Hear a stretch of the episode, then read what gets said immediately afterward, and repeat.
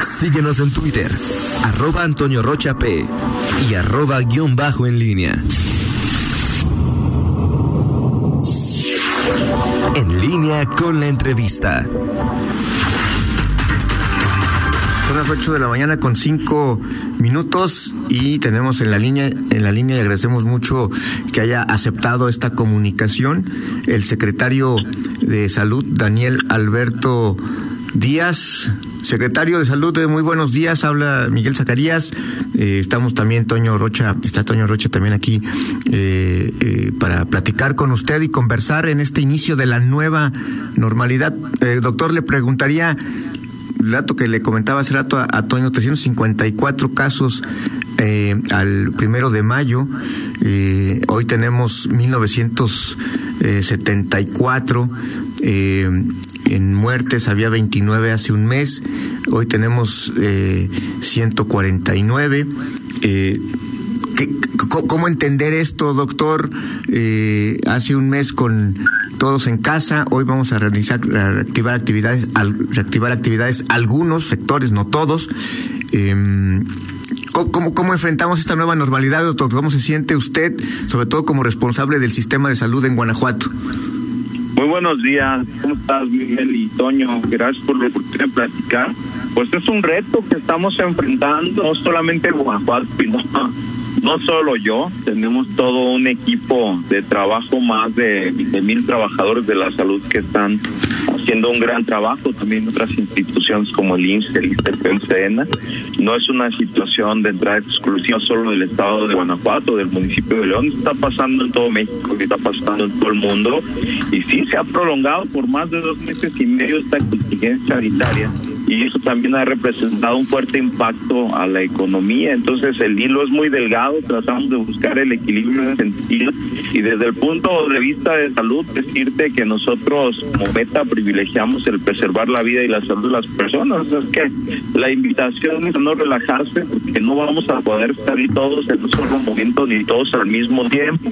La contingencia no ha pasado. Mayo fue un mes muy difícil y junio se espera que sea también en ese sentido muy difícil. Ayer fue un día de 157 casos en solo, en una sola jornada, rompimos récord y lamentablemente también no se funciones. Entonces este, pues es un llamado para todos nosotros, también para la sociedad en general, de que no deberá exponerse esta nueva normalidad, entre comillas, nos obliga a vivir de una manera diferente, con medidas de higiene, con protocolos en centros de trabajo que se deberán de manejar de una manera realmente muy precisa para no exponer la salud de los trabajadores y que ellos no lleven el virus al caso.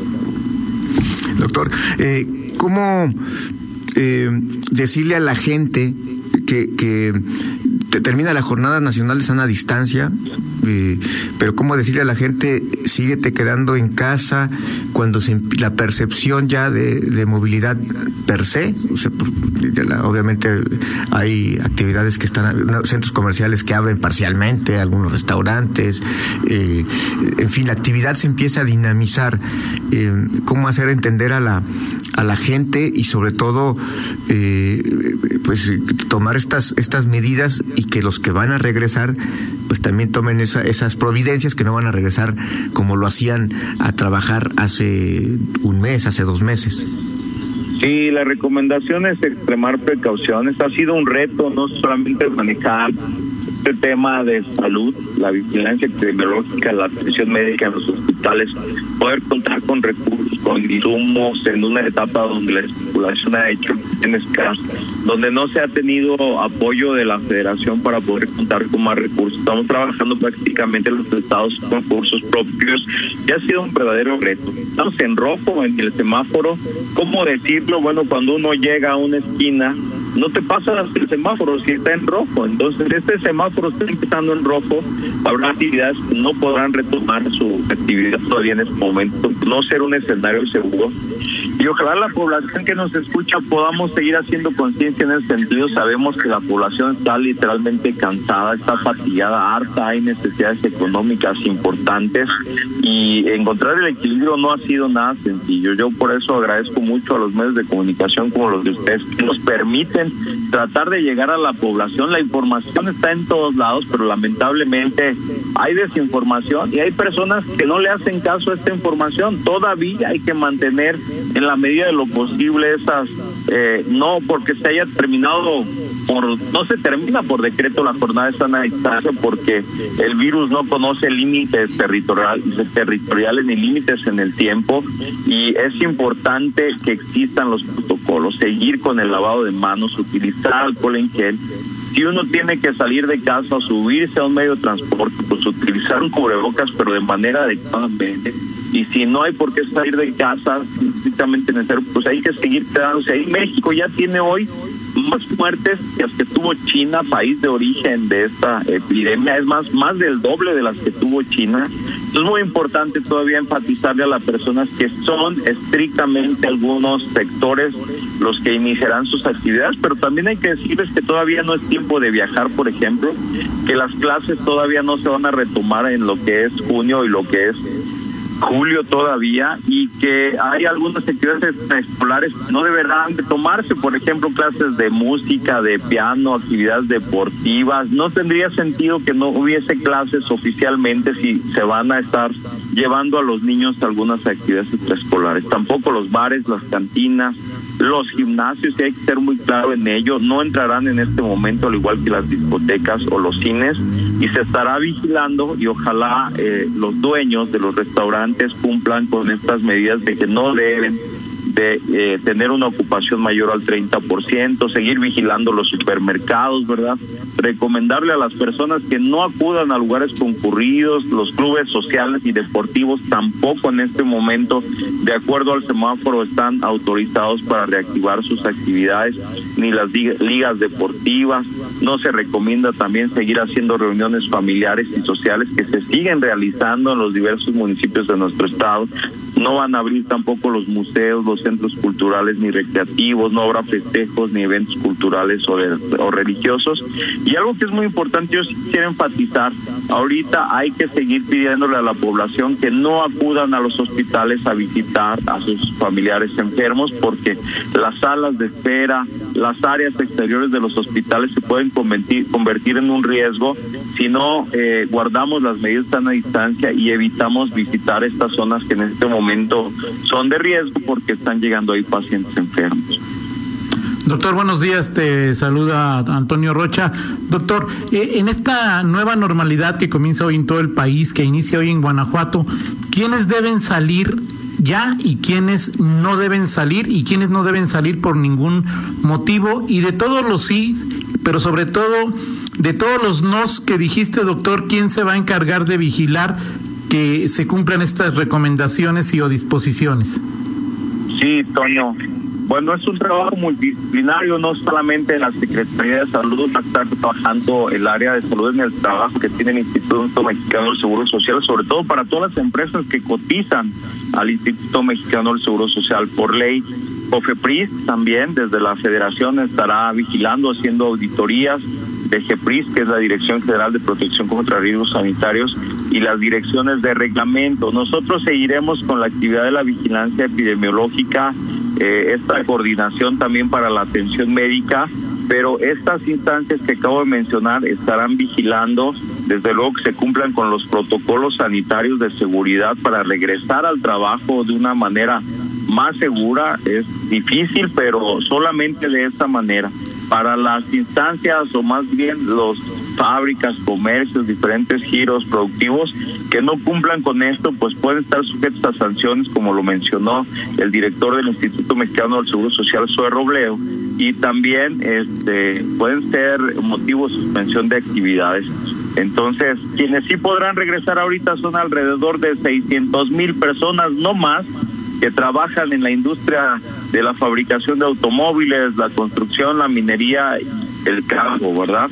pero esto bajo estrictos protocolos de seguridad. No es nada sencillo y ojalá ustedes también, como siempre lo han hecho, nos puedan seguir ayudando a informar a la población, porque no ha sido para nada sencillo incluso la comunicación para poder llegar a todas las personas que tenemos que acostumbrarnos a vivir en esta nueva normalidad, entre comillas, mientras hay una vacuna o un tratamiento específico, un momento difícil porque ya son más de dos meses y no ha disminuido el número de casos. Si ya lo hicimos antes cuando teníamos menos casos, pues la recomendación a la población es a no bajar la guardia.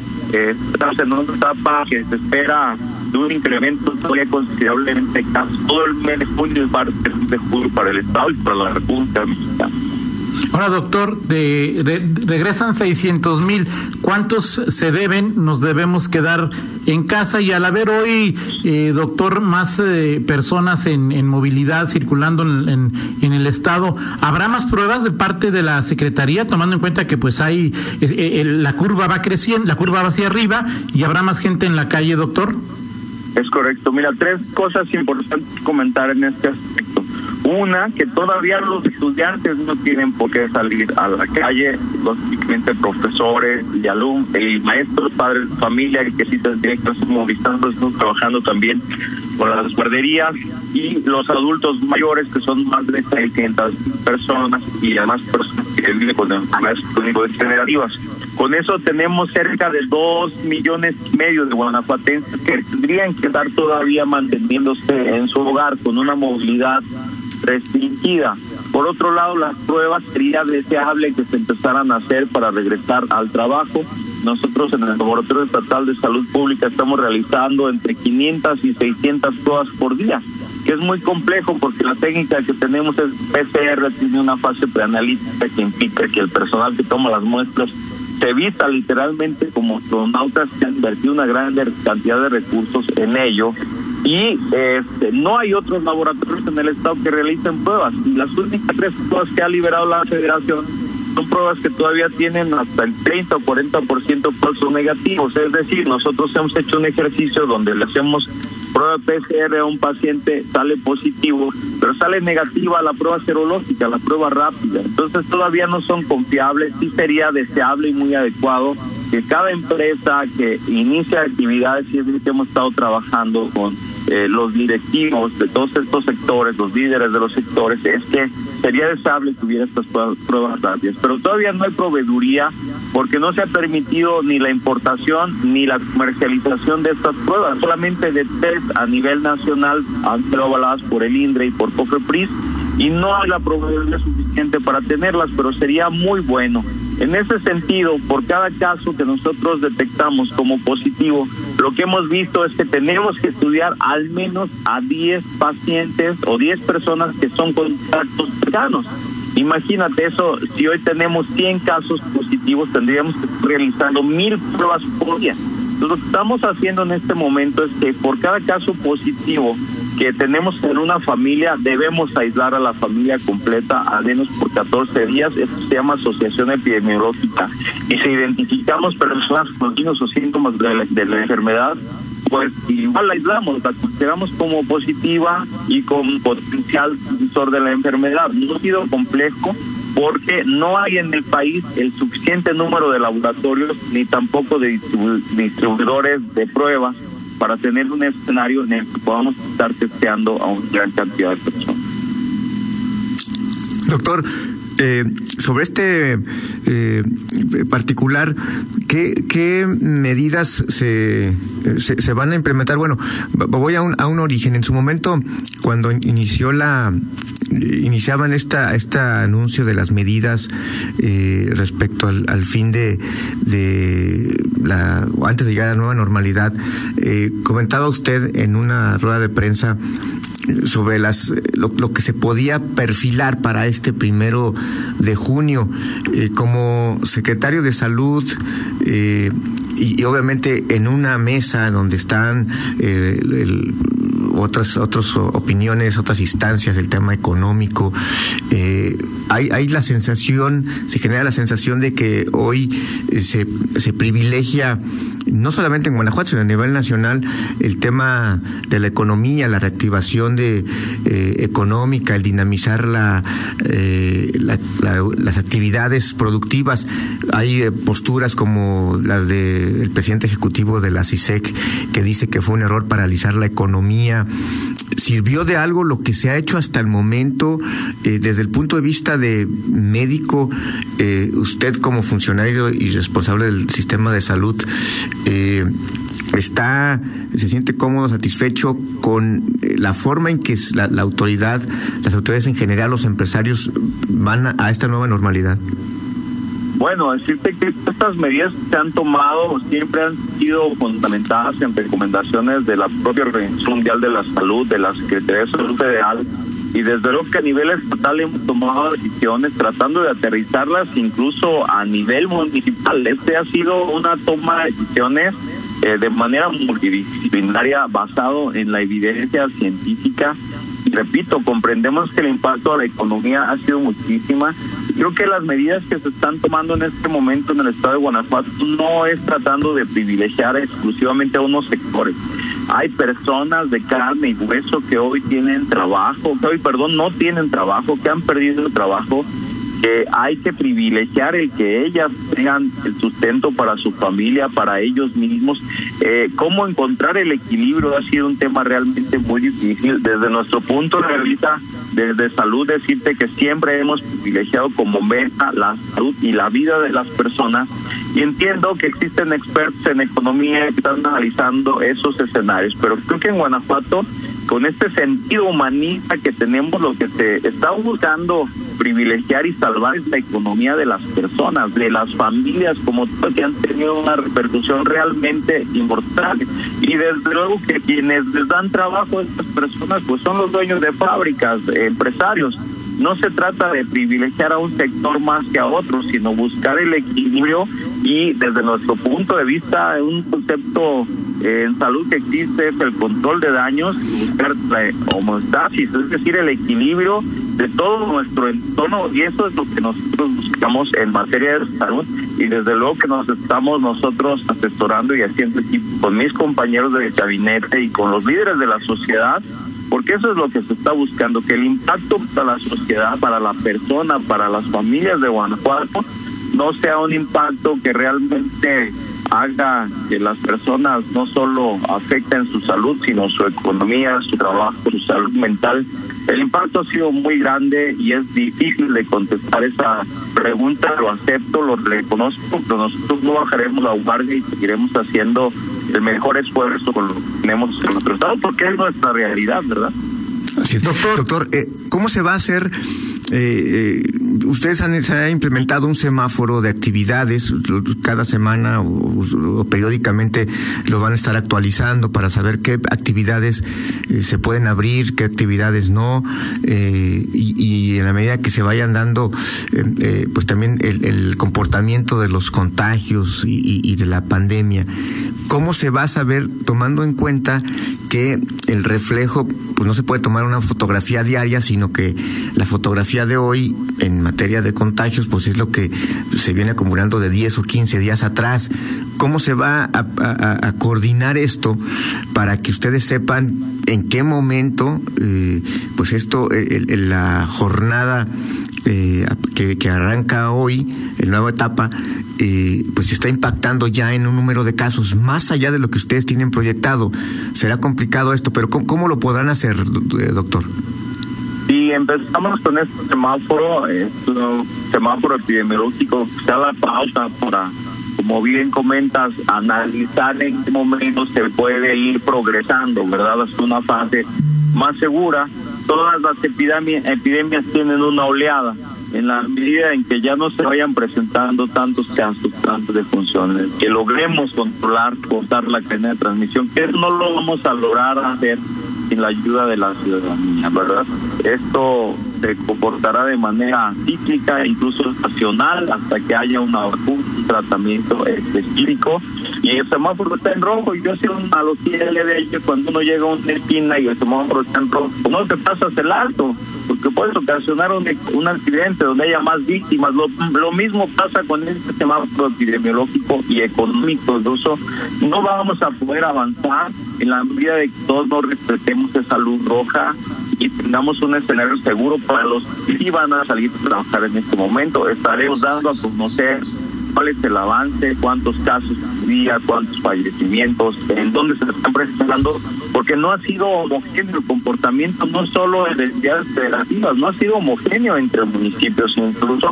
Hoy lamentablemente ya no tenemos un solo municipio amarillo o verde, todos los municipios del estado de Guanajuato tienen al menos un caso y eso pues quiere decir que la fase de transmisión es activa que la mayoría de ellos ya son transmisión comunitaria, más del 90% ya no tuvieron que viajar al extranjero o haber estado en contacto con una persona enferma de manera directa, simplemente salieron a la calle por alguna actividad especial o no esencial y se contagiaron o llevaron el virus a casa y a partir de ahí, bueno, lamentablemente también ha habido no solo personas contagiadas, sino enfermas, lamentablemente de función. Ahora, doctor, eh, profundizando un poquito más en, en, lo que te preguntaba Miguel, eh, doctor, hablabas de que no hay suficiente número de pruebas, está muy claro, nos has platicado varias veces en ruedas de prensa eh, cuál es la tendencia que se espera en Guanajuato y en León en base al estudio que hizo que hizo CONACIT, pero ¿cómo determinar si se pisa más el acelerador, se mantiene igual o se, o se pone freno? Si este, este, este regreso de cerca de 600 mil personas genera más o menos problemas de los que ustedes están esperando, ¿cómo determinarlo? ¿Cómo checarlo? Y lo segundo y, lo último que, que, que te preguntaría es, ¿cómo ves León, doctor? Sí, Toño, fíjate que me, me, esta pregunta me da pie para aclarar que estas estimaciones, estas curvas, se trabajaron para saber en qué momento nosotros íbamos a necesitar tener mayor disponibilidad de recursos, de camas de hospital, de camas de hospital con ventilador y optimizar también los recursos humanos de las secretarías de salud que están haciendo un extraordinario trabajo ahí a pesar de que médicos y enfermeras y personal administrativo que se ha contagiado pues estamos dando y brindando todo el apoyo que es posible con los recursos que tenemos, que no son pocos en el estado de Guanajuato. En este momento quizás es el estado que tiene más camas de hospital con ventilador disponibles. Para eso crearon estas curvas epidemiológicas, para saber en qué momento nosotros íbamos a necesitar tener más recursos disponibles. Sin embargo, la población se ha confundido eh, siempre haciendo la pregunta de que cuándo es el pico más y cuándo se va a acabar la contingencia. Por eso los científicos y de CONACYT actualiza cada siete días con el número de casos de defunciones, de camas disponibles, de personas que ya se han curado. En ese sentido se hacen estas proyecciones pero no marcan un principio y un fin de la epidemia. Ninguna epidemia se acaba de un día para otro, hay que comentarse a la población, no porque ya sea primero de junio, esto se acabó, a lo que sigue, de ninguna manera, esto es como un comercio. Las epidemias dejan una estela, una celita que seguramente va a durar el resto del año, que por lo tanto no vamos a poder bajar la guardia y tenemos que aprendernos a trabajar en esta nueva normalidad. Desde luego que eso te da una estimación secundaria, pero la gente, las personas se han confundido, por eso. Al principio no se hacían públicas estas curvas, porque son como un ultrasonido, como una radiografía, uno lo puede ver, pero si no tiene el antecedente de cómo interpretarlo, puede generar una mayor especulación de información. A mí me gustaría ser muy claro que estas curvas se modifican incluso cada semana en función del comportamiento que tenemos como sociedad y que eso como consecuencia pues tiene un mayor número de casos positivos, lo regionalizamos. Y para León, que es una de las ciudades más grandes, no solo de Guanajuato, de México, con dos millones de habitantes, pues el crecimiento ha sido muy acelerado, repito, este hartazgo social por el confinamiento que reconocemos que existe, pues ha hecho que incrementen casos, que haya defunciones. Esperamos tener solo para León, de acuerdo a la última proyección, alrededor de 350 fallecimientos o más durante el tiempo que dure la contingencia. Entonces todavía estamos lejos de incrementar 10 veces más el número de casos que hemos tenido hasta este momento, al menos si no nos quedamos en casa las personas que no tuviéramos alguna actividad por la cual salir y bajamos la guardia y relajamos, esto puede crecer como lo estamos viendo que ya está sucediendo en los últimos días. Bueno, pues eh, doctor, eh, ahí en este en este tenor, ¿qué, qué decir con, eh, eh con lo, lo, que viene? Eh, ¿En qué momento, eh, bueno, viene la fase, estamos en fase 3, ¿en qué momento el, el gobierno del, del Estado va a hacer alguna eh, podría haber algún ajuste, bueno, sobre todo con las con la proyección de las de las cifras que ustedes tienen. ¿Hay, hay, ¿Hay algún parámetro que ustedes puedan eh, tener para eh, para ver en qué momento se disparan los casos, sobre todo eh, a nivel de los municipios en donde más se puede presentar este este contagio. Hay municipios que ustedes ya tienen eh, identificados como los más los más eh, sensibles o lo, donde más se ha disparado el contagio. ¿En dónde se va a concentrar la, la labor de los de, la Secretaría de Salud y, sobre todo para contener o, o ustedes tienen las proyecciones y, y saber que esto no se vaya a disparar? Sí, mira, para tratar de responder esta pregunta voy a tratar de ejemplificarlo con dos municipios, Celaya y León. Celaya ha vivido momentos muy difíciles, perdón, y este ellos entraron antes a la fase más aguda y probablemente en las siguientes dos semanas estaremos viendo ya un descenso de comportamiento y que es muy difícil predecirlo porque al reactivar la movilidad, bueno, no sabemos exactamente qué va a pasar ahí, pero Celaya entró a esta fase ácida eh, dos semanas antes del resto del municipio y León entrará después. Entonces, en ese sentido, vamos a ver que descienden los casos, ya se controlan de una mejor manera o menos grave en el municipio de Estrella y sin embargo León empieza a tener un crecimiento significativo de casos.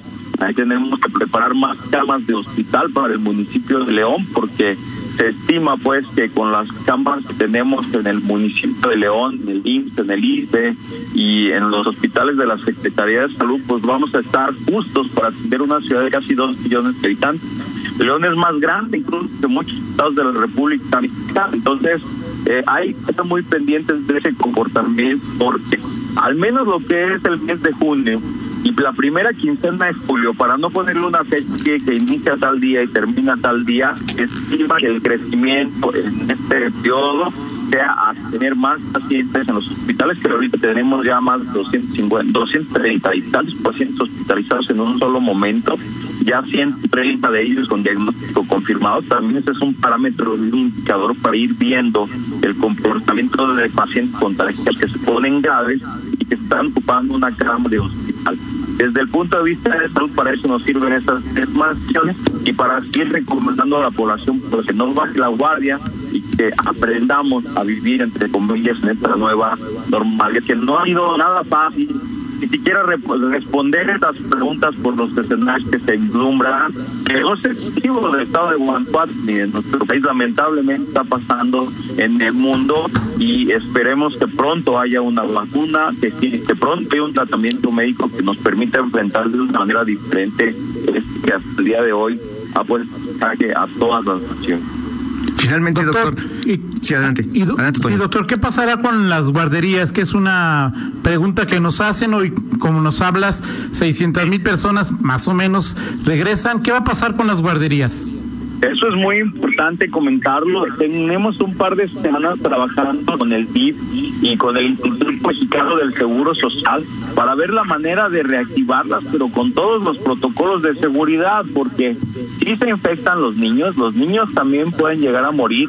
Desde luego que lo que hemos observado y tenemos conocimiento de lo que ha durado esta pandemia en el mundo es que más o menos el 2% son menores de edad. Entonces, este, bien ellos no ponen tan mal, sí son excelentes vectores para llevar el virus entre sus compañeritos o a casa, infectar a, a mamá o abuelito. Sí tenemos que trabajar en ello. El DIF y el Instituto Mexicano del Seguro Social están ayudándonos a coordinar todos los protocolos para que ellas eh, se reactiven. De hecho, algunas no han quedado de todo y las otras se reactiven una vez que se cumplan con los protocolos y en la medida de lo posible de que los papás puedan continuar con el cuidado en casa, eso también se ha privilegiado. ahí voy a comentar que para esta reactivación, incluso en estas empresas, en estos sectores productivos se van a reaperturar, no se recomienda que regresen los mayores de 60 años, las personas que vivan con diabetes, hipertensión, obesidad o alguna enfermedad crónica degenerativa que va a hacer que se complique la situación y que también se privilegie proteger a la mujer embarazada, a las mujeres en etapa de lactancia porperio o a quienes tengan hijos pequeños y que puedan hacer trabajo entonces hay que analizar cada escenario, repito, esto ojalá se pudiera generalizar y aplicar a todo de una manera estándar, no es así. Existen especificaciones, perdón, dicho, particularidades de cada empresa que son muy precisas que hay que analizar a, detalle. Esto lo hacemos de una manera de retroalimentación incluso con los líderes de estos sectores productivos. Perfecto. gracias, doctor. Este, ¿Algún mensaje, eh, gracias por esta conversación, algún mensaje que, que final que quiera dar a la, a la población, a nuestros radioescuchas, eh, justamente, y obviamente con, con la, eh, espero tener tenemos esperamos tener la oportunidad de volver a dialogar con usted en los siguientes días de la evolución de la pandemia. ¿Algún mensaje final para nuestro auditorio?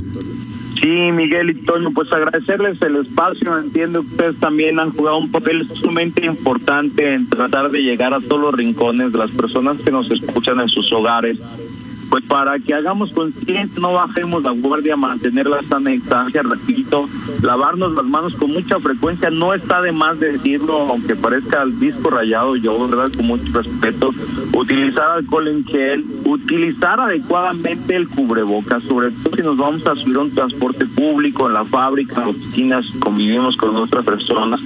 Reitero, no salir de casa si no es estrictamente necesario y también es momento de hacer conciencia para cambiar de tener estilos de vida saludables que nos permitan enfrentar cualquier contingencia sanitaria en un mejor estado de salud. Eso ayuda mucho. No hay vacuna, no hay tratamiento específico. Como ejemplo, hay que empezar a hacer ejercicio si no lo hacemos y esto lo podemos hacer desde casa y hay que dejar algunos hábitos que son nocivos y que pueden complicar este, esta enfermedad como es el tabaquismo. Es un muy buen momento para dejar de fumar y adquirir estilos de vida saludables, estar a nuestros hijos, a nuestras familias. Pues agradecerles mucho el espacio, el tiempo. No eran preguntas fáciles, no es un desafío vasto pero creo que entre todos podemos hacerlo más llevadero porque el impacto en salud y económico ha sido bastante importante. Les agradezco mucho y siento que sus sobres. Invítenme cada vez que sea necesario para servirles. Muchas gracias. Gracias, doctor. Esta fue una conversación con el secretario de Salud, Daniel Alberto Díaz. Son las 8 de la mañana con 37 minutos. Vamos a una pausa y regresamos con más información. Contáctanos en línea promomedios.com